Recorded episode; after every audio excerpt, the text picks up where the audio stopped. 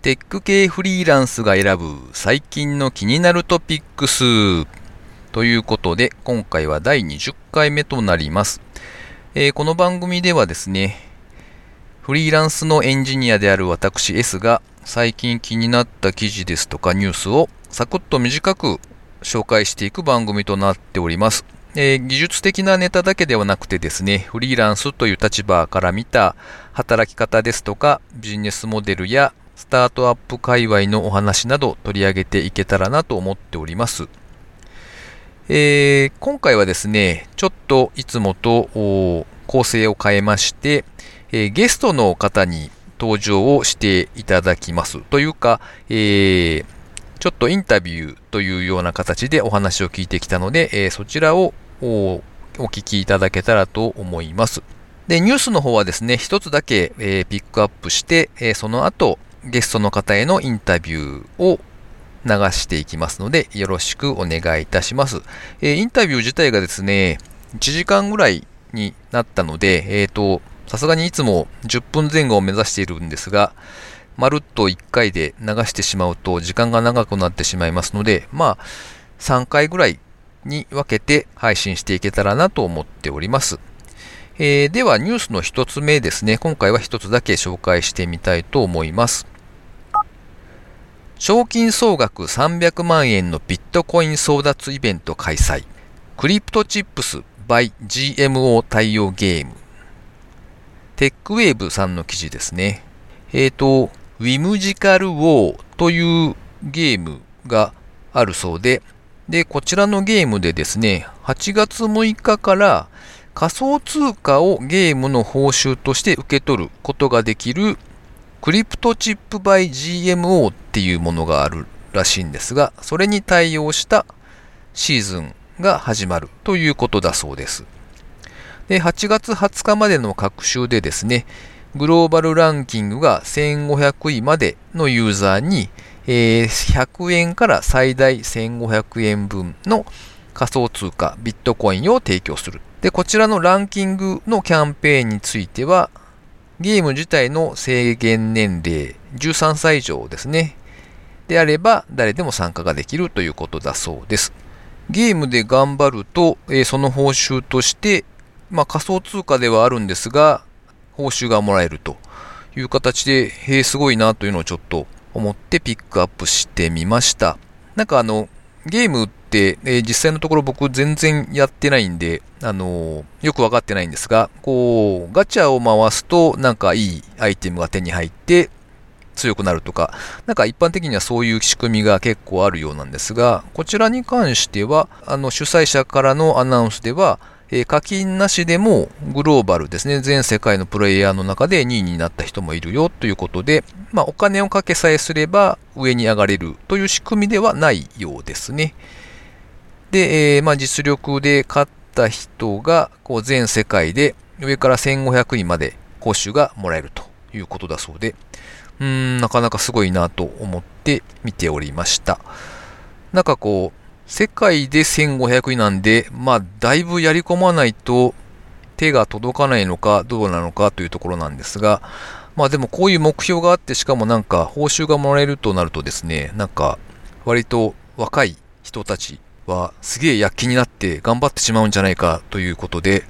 なんとなくちょっと、こう、年老いたおっさん的な視点でいくと、なんか子供たち大丈夫かしらみたいな、そんな 気もちょっとしてはいるんですが、まあでも e スポーツが盛り上がりを見せていたりとかですね、まあなかなか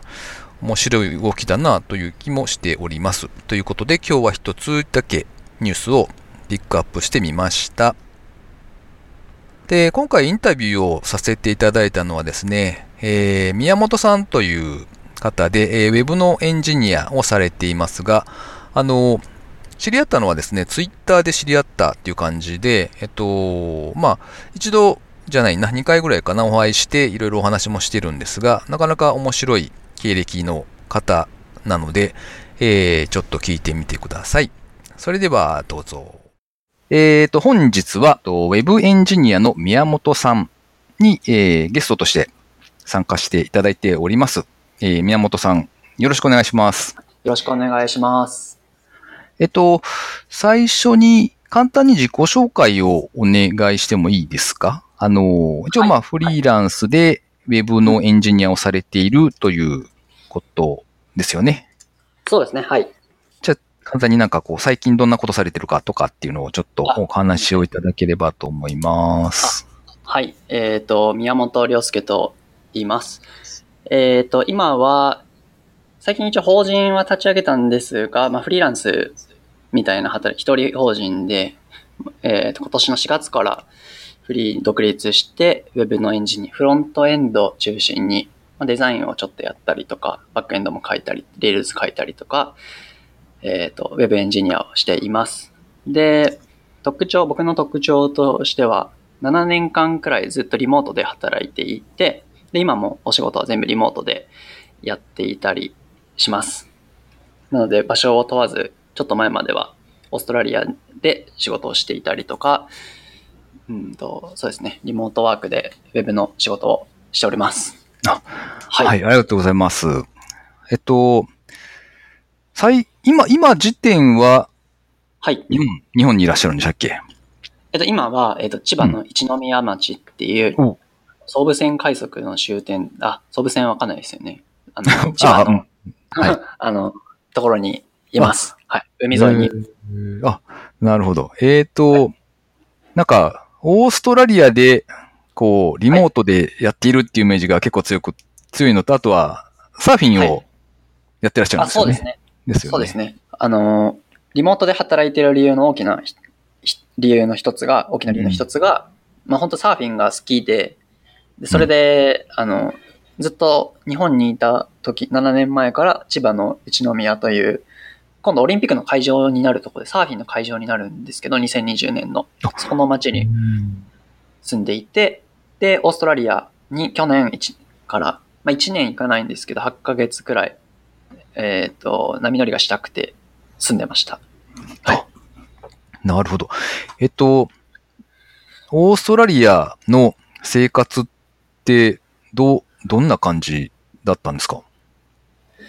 えっと、オーストラリアは、うん。あの、時差が、日本と僕がいたところは、サマータイムでは2時間あるんですけど、普段は1時間しかなくて、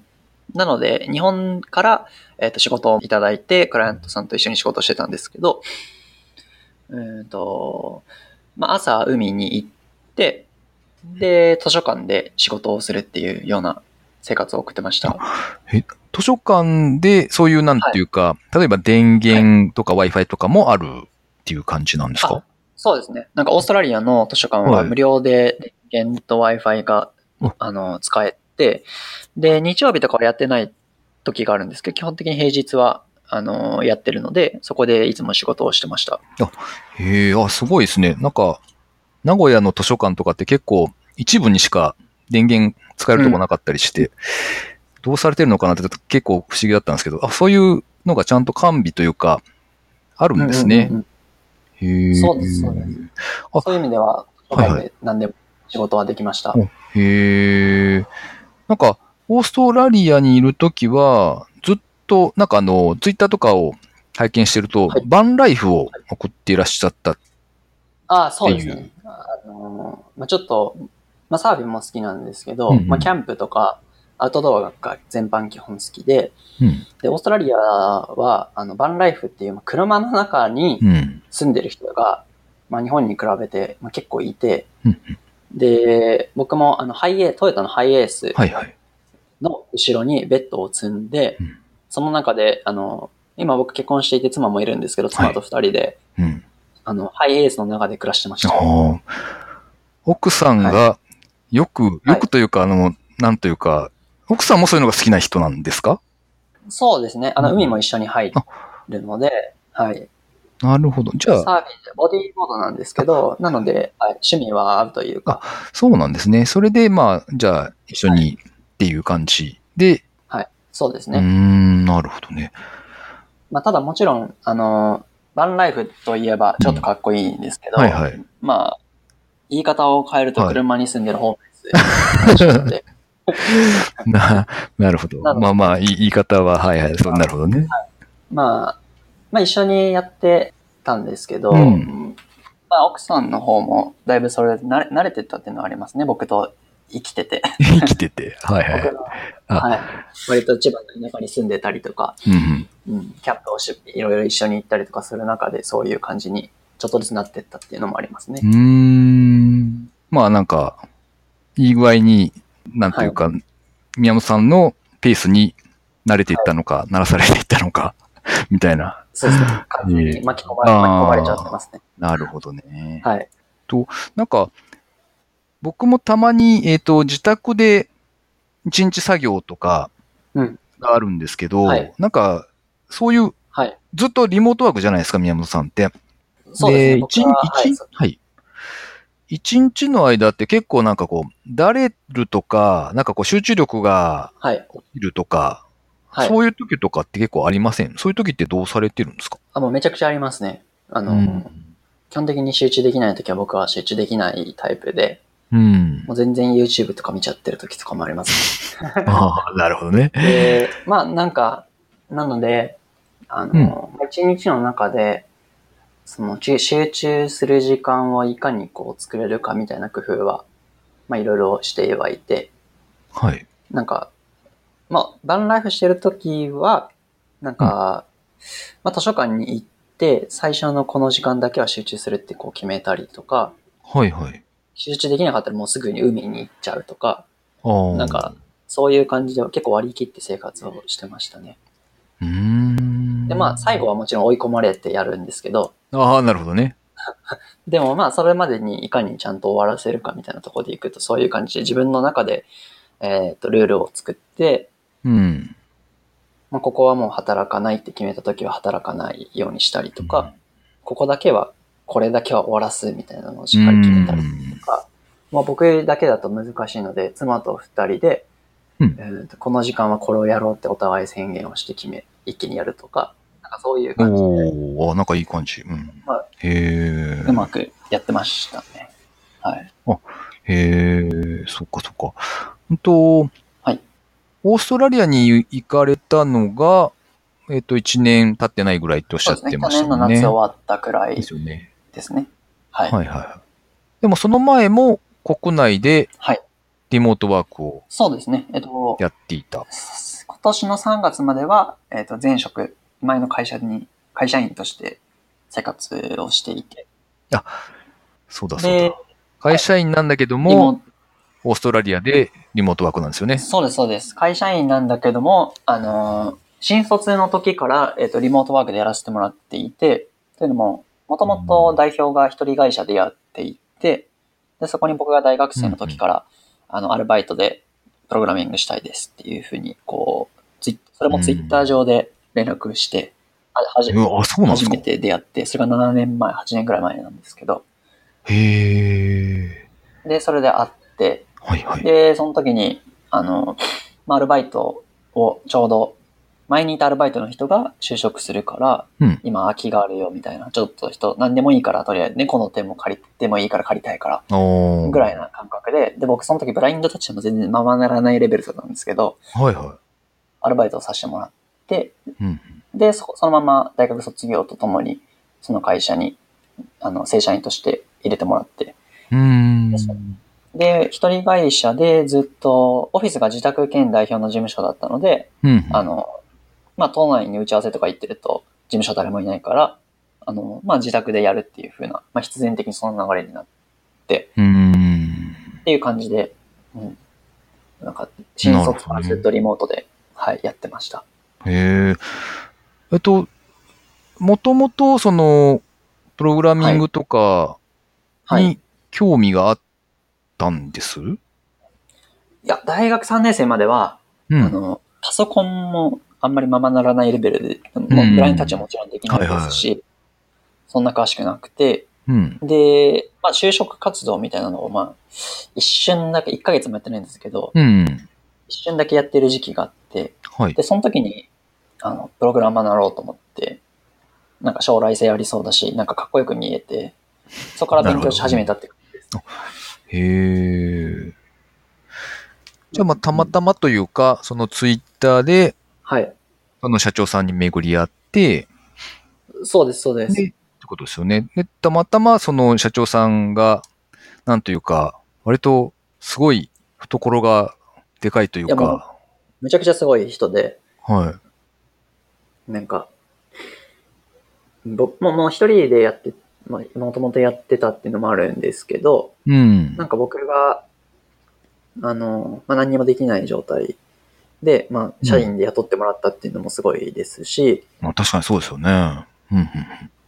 あの、もともと僕がブラインドタッチもできないから、うん。うん。あの、他の会社の、まあ、正社員はもちろん、えっ、と、アルバイトとか、うんあと、イインターンとか、無償のインターンとかも、うんあの、某面白法人とか、そういうのとか全部落ち 落ちて、全然坊主じゃないですけど、はい。はい。はいなるほど。ははいはい、面白法人が全国にいくつあるか知らないですけど、い。はい。はい。そういうのとかにこう、その頃誰でも受かるって言われてたんですけど、うあの無償のインターンであれば、はい。なんか、割とやる気さえあれば、ちょっとはやらせてくれるっていうはい。風に言われてたんですけど、はいまあ余裕で落ちて、で、どこも雇ってくれなくって、うんこれはもう自分でやるしかないと思って、ー。うん。いやったのはいいけど自分一人じゃなかなかうまくいかないから、ツイッターで教えてくれる人を探そうと思って、はい。で、なんかいろいろこう、いろんな人にメッセージを送ってたら、うん。その人が紹介してくれて、今、うん前の会社の代表。で、それで巡り出会ったって感じですね、たまたま。へー。うんでそこでうん。リモートワークで働くっていう風に、別にそれを求めてたわけじゃないですけど、うん。だったら好きなことをもっといっぱいやろうってことで、サーフィンをできるだけいけるようにっていう感じでうん。仕事を進めてったって感じですね。うん。なんか、徐々に、遠、はい遠くに行くというか、あ、そうです、そうです。っていう流れがあったって、この間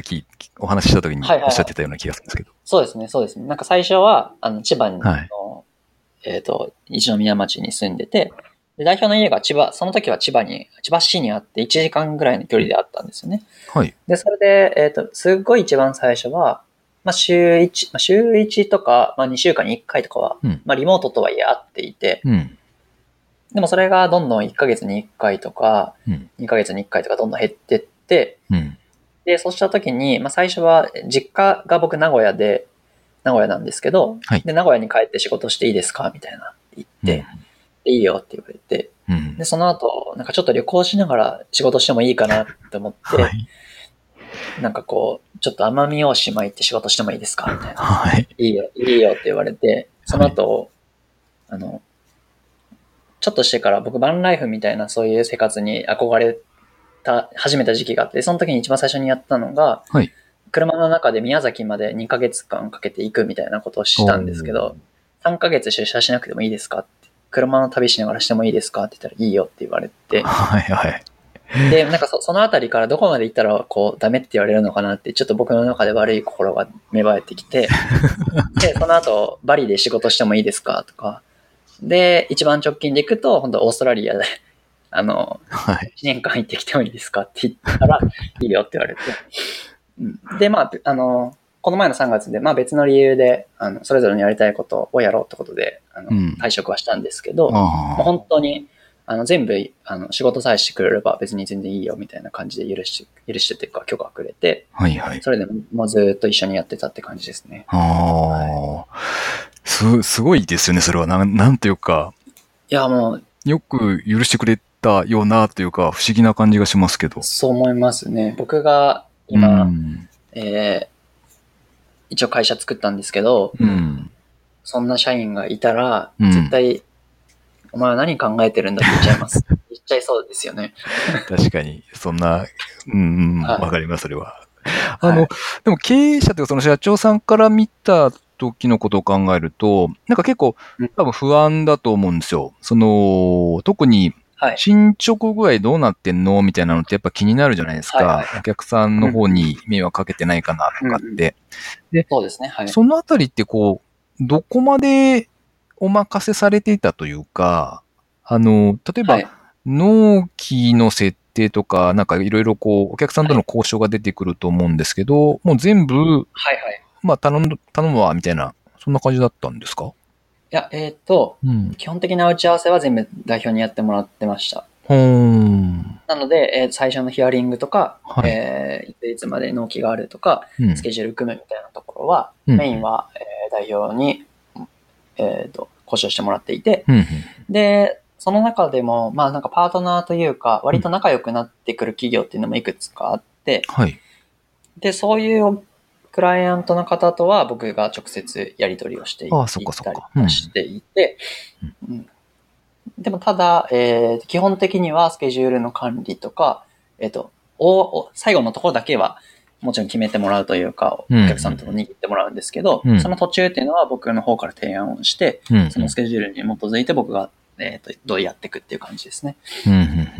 そこの間の進捗っていうのは、うん基本的にはもう信頼関係でやってましたね。うん。うーん。なるほどね。なんかあのーはい。この日までに、じゃあこの状態までにはしといてね、みたいな感じで、つどつど指示が来るっていうような感じですか？指示が来るというよりは、うんえっ、と、まあ、次のミーティングを設定するにあたって、うん。何を作るかとか、まあ、そのあたりは一緒に考えてとか、僕が提案したりとか、うん。実際に現実的に他のスケジュールとも合わせて、あ、ここまでだったらこれぐらい作って、こういう話お客さんとできますよね、みたいな、うんとかを、まあ、僕が、えっ、と、提案したりとか、うん。うんと、で、それに合わせて作っていくっていう感じですね。ん。はい。なるほどね。なんか、あのー実際に作られてたものっていうのは、はい。なんか、差し支えない範囲でいいんですけど、なんか、はい。ウェブサイトでこう、ちょっと機能がはい。組み込まれてるようなものとか、そんなイメージなんですかね？そうですね。えっ、と、案件の7割くらいはワードプレス案件だったので、うんワードプレスが多いかったですね。でもその中でワードプレスの、まあ、独自のテーマでやってたので、うんなんかちょっとしたカスタマイズというか、うん。と、機能をつけたいみたいなのは全部プラグイン作ってとか、まあそういうこともやったりとかはしてました。はははまあ、その特殊な要望に対して、自前でプラグインをちょっと作って、っていうような感じそうですね。ですかね。あ、なるほどね。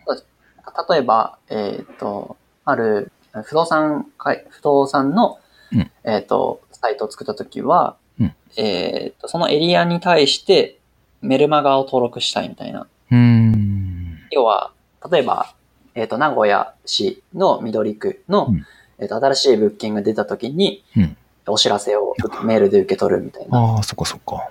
でそれを、例えばメールチンプと連携させて、うん。えっ、ととメ、メールチンプのリストにワードプレスから登録できるように、ちょっとプラグインを作ったりとか、うん。なんかそういう、まあ案件によって、そういうカスタマイズが必要なところをやったりとかうん。はしましたね。うーん。なるほどね。まあ、じゃあそういうのを作っていって、まあ、じゃあ大体締め切りとしてはこんなところなので、まあ、次回の打ち合わせとかも設定しながら、納期に回せ、間に合うように作っていくっていうのをリモートでやっていたっていう。感じですねそうですね。なんか打ち合わせベースで基本的なスケジュール組んでって、うんうん。なんか、なのでお客さんと、まあ、あと別のなんか、えっ、と、例えばデザイナーさんとか、うん。えーディレクターの人が別に入ってるとかだと、まあ、定例とかであったりするので、はいはいじゃあ次の定例までに僕らは何をすべきかみたいなところを、うんこう、スケジュール組んだりとか、まあ、そういうのは僕がやったりとかはしてました。ん。うんうんって感じです。うーん。まあ、じゃあそれを、うんと、なんというか、仕事が来るたびに、その、作っていくというのを繰り返していたというか、まあ、プロジェクトがはい。そうですねってこと。ですかね。まあ、たま、た、多分いろいろこう並行しながらっていうこともあったとは思うんですけど。そうですね。うん基本的には結構なプロジェクトが同時に動いていて、うーん。なので、最終的には、えっ、と、3月の時点で3人、僕ともう一人、えっ、と、下の女の子が社員で3人体制でやってたんですけど、うん。なんか僕も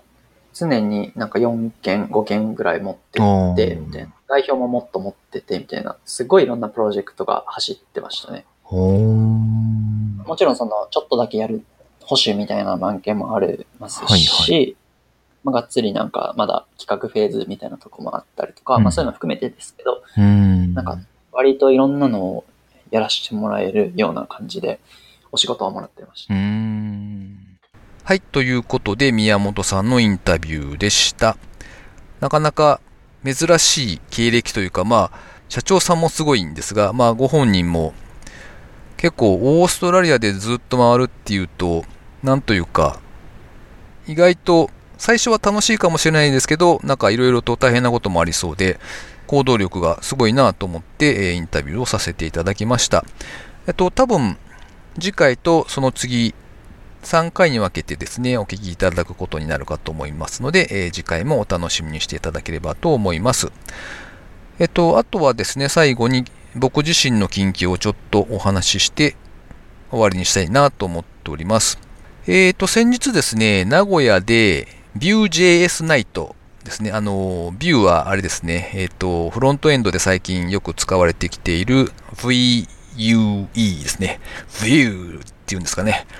の、えーそちらの勉強会というか、まあ、ありまして参加してきました。えっと、ちなみに場所はですね、毎週月曜日にですね、新栄で、えーギークバーと、名古屋ギークバーというお店がありまして、本来は違うお店の名前なんですが、月曜日だけはそのギークバーという名前で営業されているのかな。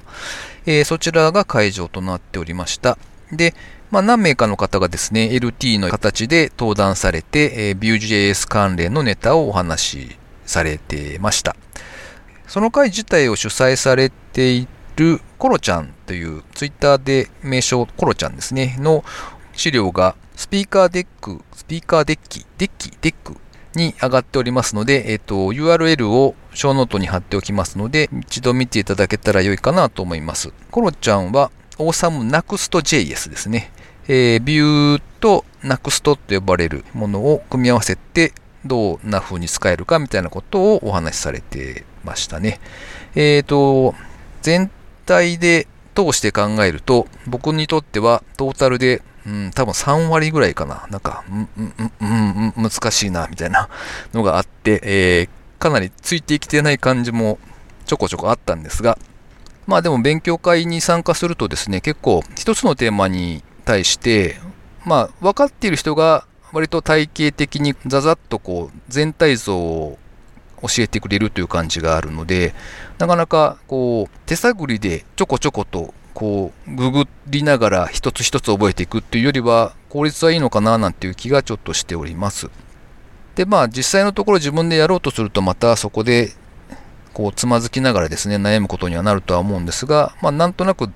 全体が俯瞰できるっていうことがあるのでなかなかおすすめでございます普段行かれていない方は多分お近くでですねいろいろやっていると思うので、えー一度参加されてはどうかなと思います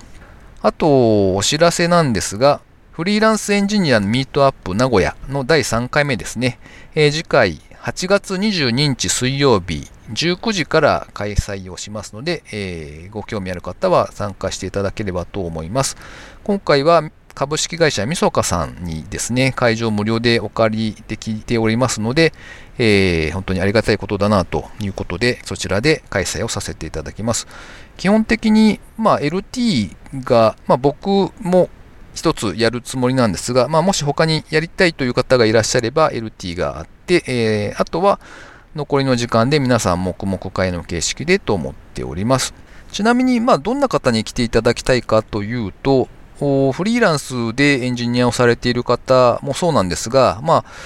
どんな風に働いてるのかなとか、フリーランスになるとどんな風になるのとか、なんか大変じゃないとか、そういうちょっと興味はあるんだけど、実際の生の声って聞いたことないなっていう方にもですね、お越しいただけたらと思っております。まあ、もしくは、あの、どちらかというとデザインの方メインなんだけどっていう方も全然ウェルカムなので、ぜひお越しいただきたいなと思っております。また、あの、LT の方登壇していただける方もですね、いらっしゃれば、えー皆さんの学びになるかなと思うので、えーそちらも